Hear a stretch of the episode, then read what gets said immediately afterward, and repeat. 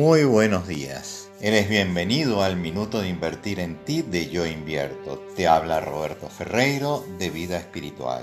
La mente es la herramienta más maravillosa que tienes.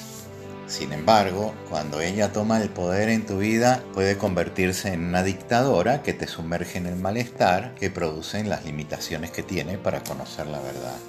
Ella solo tiene acceso a 2000 bits por segundo de información, mientras que el corazón tiene acceso a una casi ilimitada información que llega por canales no racionales. Dicen los científicos que procesa 400 mil millones de bits por segundo. El día de hoy puedes elegir entre quedarte en las razones que te limitan y sumergen en el malestar o entrar en contacto con tu corazón y tomar el poder mientras disfrutas de estar vivo.